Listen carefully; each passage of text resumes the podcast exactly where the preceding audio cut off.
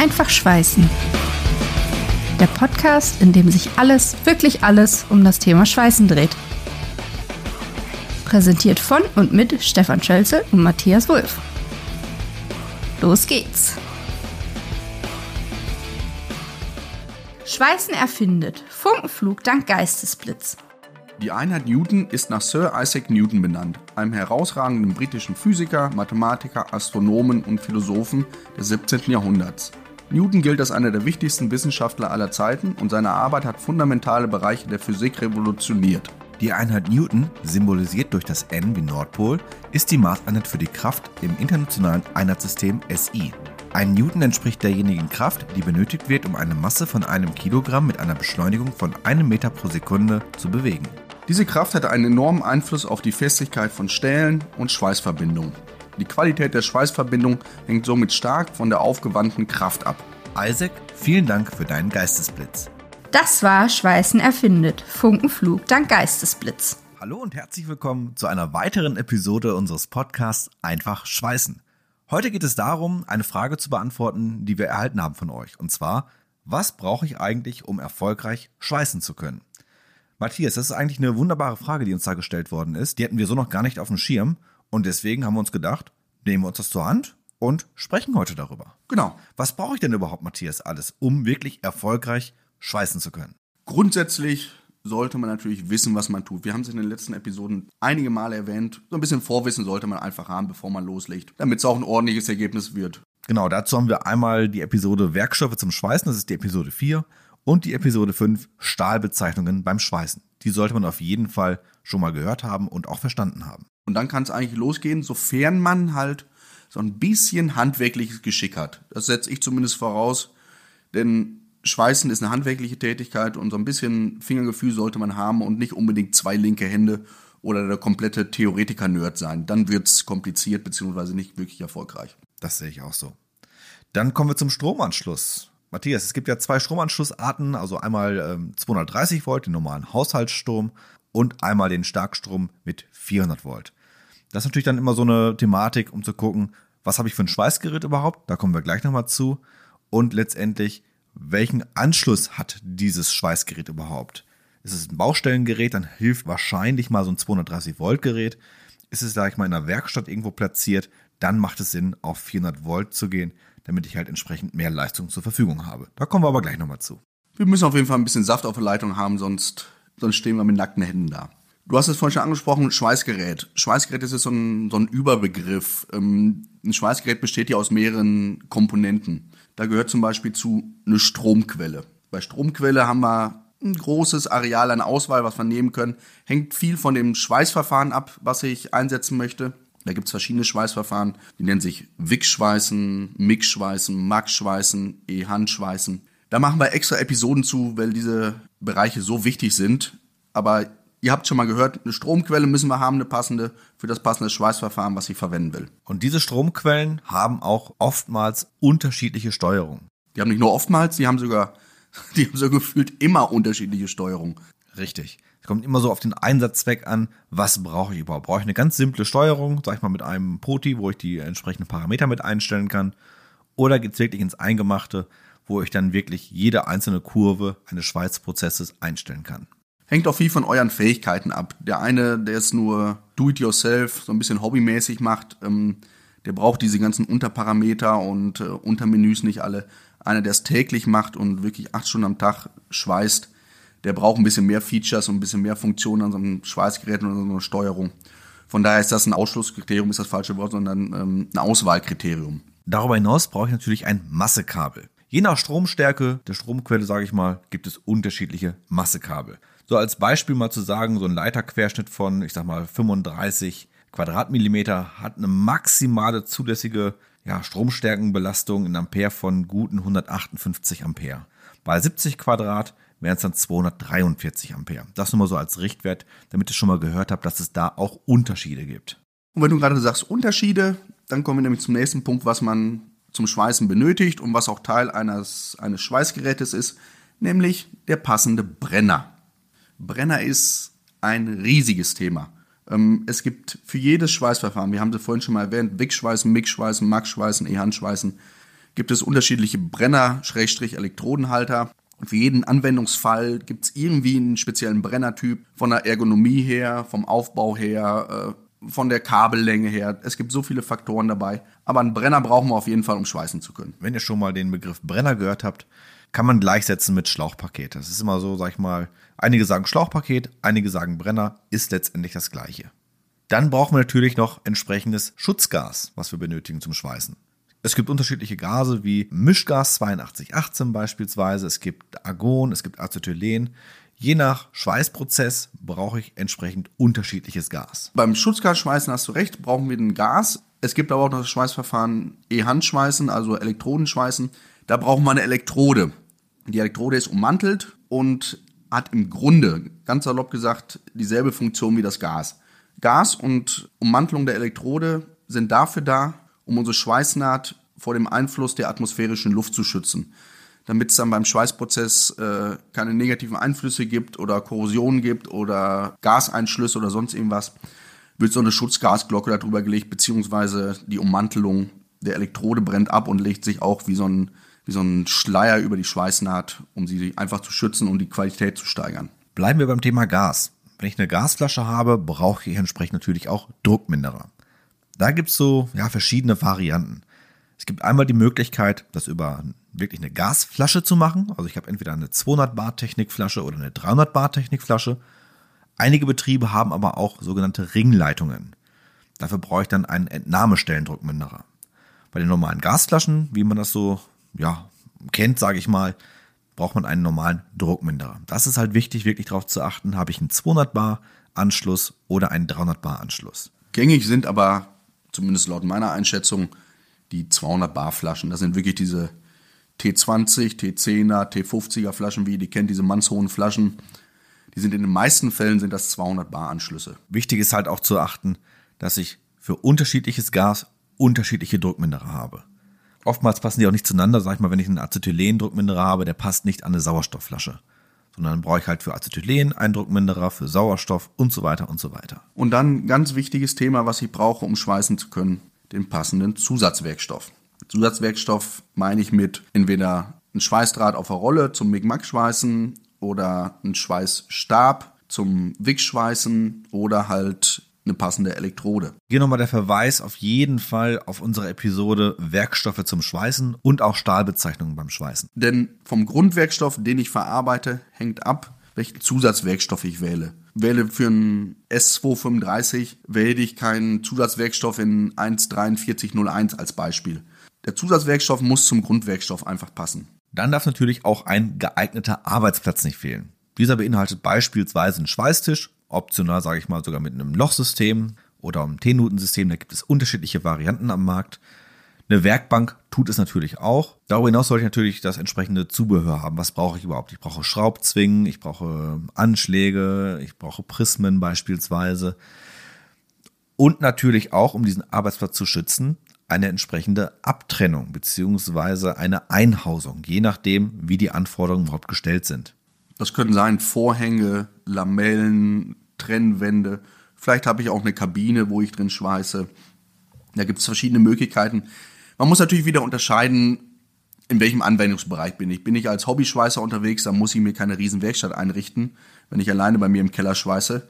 Aber in großen Betrieben sind die Arbeitsplätze einfach immer komplett abgetrennt, um sich gegenseitig einfach auch zu schützen vor dem Lichtbogen und vor den Einflüssen des Schweißens. Ähm, da kann man das kleine Rad drehen, man kann aber auch das, das ganz große Rad drehen. Aber du hast vorhin diese Schweißtische erwähnt, Stefan. Ähm, gerade die Schweißtische mit dem, mit dem Lochsystem, ich finde die sau, sau gut, weil die die Arbeit einfach sau einfach machen. Und ähm, natürlich können wir auch auf dem, uns auf dem Boden knien und da anfangen zu schweißen und da rumkrabbeln. Aber wichtig beim Arbeitsplatz ist einfach, dass es, dass es ergonomisch angenehm ist für den Anwender und dass man schnell und einfach und effektiv und lange vor allem arbeiten kann. Von daher richtet euch euren Arbeitsplatz so ein, wie es für euch passt und ähm, dass ihr am effektivsten arbeiten könnt. Genau, ihr müsst euch einfach wohlfühlen. Bringt das nichts, wenn ihr euch nicht wohlfühlt, dann werden die Ergebnisse auch nichts. So einfach kann man das zusammenfassen. Genau so ist es. Was natürlich bei einem Arbeitsplatz nicht fehlen darf, ist die PSA, persönliche Schutzausrüstung. Das ist natürlich ein ganz, ganz großes Thema, was wir haben in der Schweißtechnik. Und Matthias, da kannst du sicherlich ein Lied von singen. da kann ich definitiv ein Lied von singen aus meiner beruflichen Tätigkeit. Ähm, PSA ist ein Riesenthema. PSA, da fällt rein Schweißermasten, Frischluftsysteme, Handschuhe, Sicherheitsschuhe. Was da noch dazu? Feuerfeste Kleidung, Schutzbrille, Gehörschutz. Die einen setzen eine Mickey Maus auf, die anderen haben Stöpsel im Ohr, der nächste hat so einen angepassten Gehörschutz, einen Orthoplasten. Es gibt so viele Möglichkeiten und ähm, Dinge, die man auch einfach schützen will. Wir wollen uns ja nicht verletzen, wir wollen keinen Schaden nehmen beim Schweißen, von daher achtet auf eine geeignete PSA, um euch zu schützen einfach und um Schweißen lange durchführen zu können. Es bringt nichts, wenn ihr täglich schweißt und habt nach, nach Jahren die Ohren kaputt, äh, ihr seht nicht mehr richtig, äh, verbrennt euch die Haut, ist keinem mitgeholfen. Und weil das Thema PSA so wichtig in der Schweißtechnik ist, werden wir dazu auch nochmal eine extra Episode rausbringen. Das machen wir auf jeden Fall. Wir reißen heute auch nur die Themen ganz grob an. Könnt ihr darauf verlassen, zu den einzelnen Punkten, die wir genannt haben, was man zum Schweißen alles braucht jetzt, ähm, machen wir immer noch mal Einzelfolgen, wo es wirklich detailliert zur Sache geht. Von daher ist das bloß so ein, so ein Umriss, den wir jetzt gerade aufstellen. Dann brauchen wir natürlich auch noch Chemie in irgendeiner Art und Weise. Sei es zur Nahtvorbereitung oder auch zur Nahtnachbearbeitung. Da kann es beispielsweise sein, dass ich ein Schweißspray benutze, ein Keramikspray, ich brauche irgendwelche Pflegesprays, ich brauche Beize, ich brauche Elektrolyte fürs elektrochemische Reinigen. Da gibt es eine Vielzahl an chemischen Produkten, die uns unterstützen bei der entsprechenden ähm, ja, Nahtvorbereitung, bei der Schweißung an sich und natürlich auch bei der Nahtnachbearbeitung. Dann brauchen wir zum Schweißen für ein ordentliches Ergebnis ein bisschen Werkzeug noch. Da kommen wir nicht drum rum. Ähm, wir müssen vielleicht einen Winkelschleifer haben, dann äh, vielleicht eine Fräse, eine Bandsäge, eine Bohrmaschine, einen Bandschleifer. Für einen Winkelschleifer unterschiedliche Scheiben, Trennscheiben, Mobscheiben, Schleifscheiben. Alles braucht man irgendwie, um das Material vorzubereiten, um das Material nachzubearbeiten. Dann gibt es natürlich auch Hilfsmittel für die Nahtnacharbeit. Ich hatte es ja eben schon mal kurz angewähnt bei dem Punkt Chemie, dieses elektrochemische Reinigen. Das mache ich eigentlich bei Edelstahlschweißnähten. Jetzt ist natürlich die Frage, warum muss ich das überhaupt machen? Es gibt letztendlich zwei Gründe dafür. Zum einen soll eine Schweißnaht aus optischen Gründen natürlich gereinigt werden. Zum anderen muss dieses natürlich auch aus technischen Gründen passieren. Denn beim Verarbeiten von Edelstahl, wenn Edelstahl verschweißt wird, entstehen diese sogenannten Anlauffarben. Ihr habt das bestimmt schon mal gesehen bei einer Edelstahlschweißnaht. Da sind diese rötlich, bräunlich, bläulichen Anlauffarben nach dem Schweißen da. Die entstehen, weil wir natürlich Energie reingebracht haben in die Schweißnaht. Ähm, und diese Anlauffarben müssen entfernt werden, wenn wir nicht möchten, dass unser Bauteil im Nachgang anfängt zu rosten. Früher hat man das mit, mit diesem Teufelszeug Beize gemacht. Umweltschädlich, gesundheitsschädlich. Sollte man Abstand von nehmen. Heutzutage wird das in fast allen Fällen mit so einem elektrochemischen Reinigen gemacht. Da wird ein Elektrolyt aufgetragen. Über einen Stromschluss wird diese Anlauffarbe entfernt. Und ähm, schöner Nebeneffekt ist, unser Bauteil fängt nicht mehr an zu rosten. Also wer Edelstahl verarbeitet, kommt um die Nachreinigung nicht drum rum. Natürlich kann man das auch mit einer Drahtbürste machen oder was weiß ich, mit dieser Beize, wenn man es unbedingt noch machen möchte. Aber unsere Empfehlung an dieser Stelle, schaut euch mal elektrochemisches Reinigen an. Das ist definitiv aktuell die feinste Lösung. Dann kommen wir zum Thema Vorwärmeinrichtung. Da habe ich natürlich auch verschiedene Möglichkeiten. Ich kann es entweder mit einem Acetylen-Sauerstoffbrenner machen, ich kann es mit einem Elektrodenofen machen oder auch mit einem Induktionsgerät. Grundgedanke ist, es gibt Stähle bzw. Anwendungsfälle, wo das Bauteil, bevor es geschweißt wird, einfach vorgewärmt werden muss.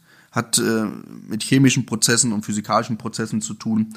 Um das Schweißergebnis ordentlich hinzukriegen, muss man durchaus auch mal das Bauteil vorwärmen. Und wie Stefan es gerade schon gesagt hat, früher hat man das mit Acetylen-Sauerstoff gemacht. Heutzutage steigen viele mittlerweile auf diese Induktionsgeräte um, weil das einfach viel, viel schneller, effektiver, billiger und äh, am Ende des Tages ist es auch für den Anwender einfacher, freundlicher und, und viel, viel zielführender. Und deshalb steigen viele mittlerweile um. Aber ihr könnt es auch mit Acetylen Sauerstoff noch weitermachen. Das ist nicht das Problem. Dann gibt es Anwendungsfälle, wo zum Beispiel beim Schweißen noch eine Drehvorrichtung benötigt wird. Drehvorrichtung heißt, das ist ein, ein runder Teller, da kann ich ein Bauteil draufspannen, was ich zum Beispiel, wenn ich auf dem Rohr eine runde Platte schweißen will, als Beispiel einfach nur genannt. Damit ich mit meiner Hand nicht immer rumfahren muss, dreht sich das Bauteil und ich kann meinen Brenner einfach nur anhalten und äh, die Schweißnaht sehr sauber, sehr fein und ohne große Verrenkungen erzeugen und äh, damit eigentlich ein gutes Ergebnis erzielen. Braucht aber jetzt nicht der Hobbyanwender, der unten im Keller arbeitet. Der braucht aus meiner Sicht jetzt nicht unbedingt zwingend eine Drehvorrichtung. Aber wer es öfter macht und tagtäglich im Einsatz hat, sollte mal über eine Drehvorrichtung nachdenken. Dann kommen wir zum ganz wichtigen Thema, sind wir wieder bei der, ja, beim persönlichen Schutz, und zwar Absauganlagen. Beim Schweißen entsteht natürlich auch ein Rauch. Dieser Rauch muss abgesaugt werden. Da gibt es verschiedene Möglichkeiten. Es gibt mobile Absauganlagen, es gibt stationäre Absauganlagen, es gibt Rauchgasbrenner mit einer entsprechenden Absaugung, es gibt Hallenabsaugung, es gibt Frischlufttürme, die man dann zentral irgendwo aufstellt in der Werkstatt. Da gibt es also unwahrscheinlich viele verschiedene Möglichkeiten, um letztendlich diesen Schweißrauch, der entsteht, abzusaugen. Darüber hinaus gibt es auch Geräte mit einer W3-Zulassung, so hieß es früher, oder mit einer IFA-Zulassung. Diese Zulassung sagt letztendlich, dass mein Gerät dafür geeignet ist, Chrom-Nickel-Stähle, sprich Edelstahl, abzusaugen. Das hat damit zu tun, dass viele von diesen Partikeln, die im Schweißrauch sind, einfach unfassbar gesundheitsschädlich sind. Die sind krebserregend. Das nennt sich alveolengängige Partikel. Das heißt, die sind so minimal klein, so Feinstaub, der so minimal klein ist, dass er bei uns in der Lunge sich wirklich da festsetzt, wo er nicht wieder rauskommt und äh, wirklich in unserer Lunge drin bleibt und dann Schaden anrichtet, den wir alle nicht haben wollen. Aus dem Grunde sagt auch unser Gesetzgeber, Schweißrauche müssen abgesaugt werden. Früher hat man das sehr pragmatisch gesehen und hat gesagt, ich ziehe das Tor an der Werkstatt hoch oder ich mache das Fenster auf, dann habe ich Frischluft genug. Nee, so einfach ist es leider nicht. Wir müssen wirklich am besten an der Entstehungsstelle direkt absaugen. An der Entstehungsstelle kann ich absaugen, wenn ich Absaugbrenner nehme. Ich kann aber auch mit mobilen Absaugen, mit so einem Rüssel dran, den ich zu meiner Schweißstelle ziehe, absaugen. Es gibt ganz, ganz viele Möglichkeiten, die alle miteinander kombinierbar sind. Aber Zielsetzung muss es sein, dass wir als Anwender oder ihr als Anwender diese hochkrebserregenden und gefährlichen Schweißrauche nicht einatmet. Das muss einfach eure Zielsetzung sein. Dann darf natürlich auch entsprechendes Werkzeug nicht fehlen, also Handwerkzeuge.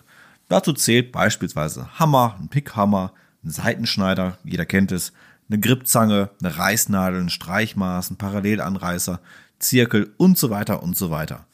Natürlich darf dann auch das entsprechende Messwerkzeug nicht fehlen, wie ein Gliedermaßstab, Maßband, eine Schweißnahtlehre, da gibt's auch unterschiedliche Varianten, ein Winkelmesser, ein Anschlagwinkel, Wasserwaage und so weiter und so weiter. Dann, ganz, ganz wichtiger Punkt, Schweißerprüfung. Matthias, da bist du der Fachmann. ja, Schweißerprüfungen werden benötigt. Ja, wir wollen noch nicht absprechen, dass ihr schweißen könnt. Aber gerade in so Bereichen, wo Bauteile hergestellt werden, die, die statisch beansprucht werden, ähm, da gibt es Zertifizierung für. Eine DIN EN 1090 ist zum Beispiel so ein Beispiel, ähm, wo der Gesetzgeber einfach sagt, der Anwender muss genau wissen, was er da tut und muss dementsprechend auch geschult sein und muss dann eine Schweißerprüfung für das Verfahren ablegen, was er in, im Betrieb anwendet.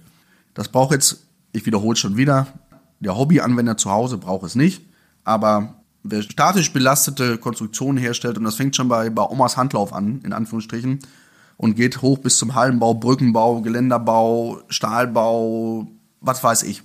Der muss halt vorher eine Schweißerprüfung abgelegt haben. Die kann man bei Schweißkurstätten ablegen, bei Handwerkskammern. Es gibt auch äh, selbstständige Unternehmen, die sowas abnehmen, glaube ich, aber gängig sind Schweißkurstätten und Handwerkskammern. Da muss man hingehen, eine Prüfung ablegen, muss nachweisen, dass man wirklich schweißen kann und dass das Produkt, was man schweißt, auch hält. Zusätzlich brauchen viele Betriebe, ich habe es vorhin schon erwähnt, diese DIN EN 1090, da sagt der Gesetzgeber auch, ihr braucht auch einen ausgebildeten Schweißfachmann. Das ist eine Zusatzausbildung, kann man auch an den Handwerkskammern machen oder an den Schweißkurstätten, weiß ich es gar nicht so genau, aber zumindest an den Handwerkskammern kann man es machen, habe ich es damals auch gemacht. Zusatzausbildung, es muss halt einer im Betrieb wirklich die Theorie von A bis Z kennen, damit man auch sichere Bauteile herstellen kann. Ja, last but not least, ihr braucht Bock am Schweißen. Wichtigster Punkt eigentlich. Wichtigster Punkt, ihr braucht Bock am Schweißen. Sonst wird es einfach nicht funktionieren, beziehungsweise sonst werden die Ergebnisse nicht so, wie ihr sie euch vorstellt. Ich setze mal voraus, dass jeder, der sich ein Schweißgerät anschafft und äh, die Peripherie dafür schafft, dass der auch wirklich Bock hat an Schweißen. So aus Lust und Dollerei macht das, glaube ich, fast keiner von euch, würde ich behaupten. Fassen wir mal ganz kurz zusammen. Also es ist eine ganz lange Liste, die wir gerade aufgeführt haben, ähm, was man letztendlich zum Schweißen benötigt. Was letztendlich aber jeder einzelne von euch benötigt, das muss jeder von euch selber wissen. Es hängt von vielen verschiedenen Anforderungen ab. den örtlichen Gegebenheiten und natürlich auch dem Geldbeutel. Der Geldbeutel ist, ist eins der größten Kriterien aus meiner Sicht. Ähm, der Hobbyschweißer wird sich keine, keine Stromkölle für 15.000 Euro hinstellen. Der wird sich keine komplette Werkstatt einrichten, wenn er bloß an seinem Auto ein bisschen rumschweißen will. Aber das ist so. Wir wollten einfach mal mit dieser Episode euch mal einmal auflisten, was man theoretisch zum Schweißen alles braucht, um wirklich ein richtig gutes Ergebnis herstellen zu können. Sucht euch für euch selber aus, was davon für euch interessant ist. Wenn ihr noch Rückfragen dazu habt, tut uns den Gefallen, schickt uns eine Mail. Unsere Mailadresse kommt gleich im Abspann nochmal.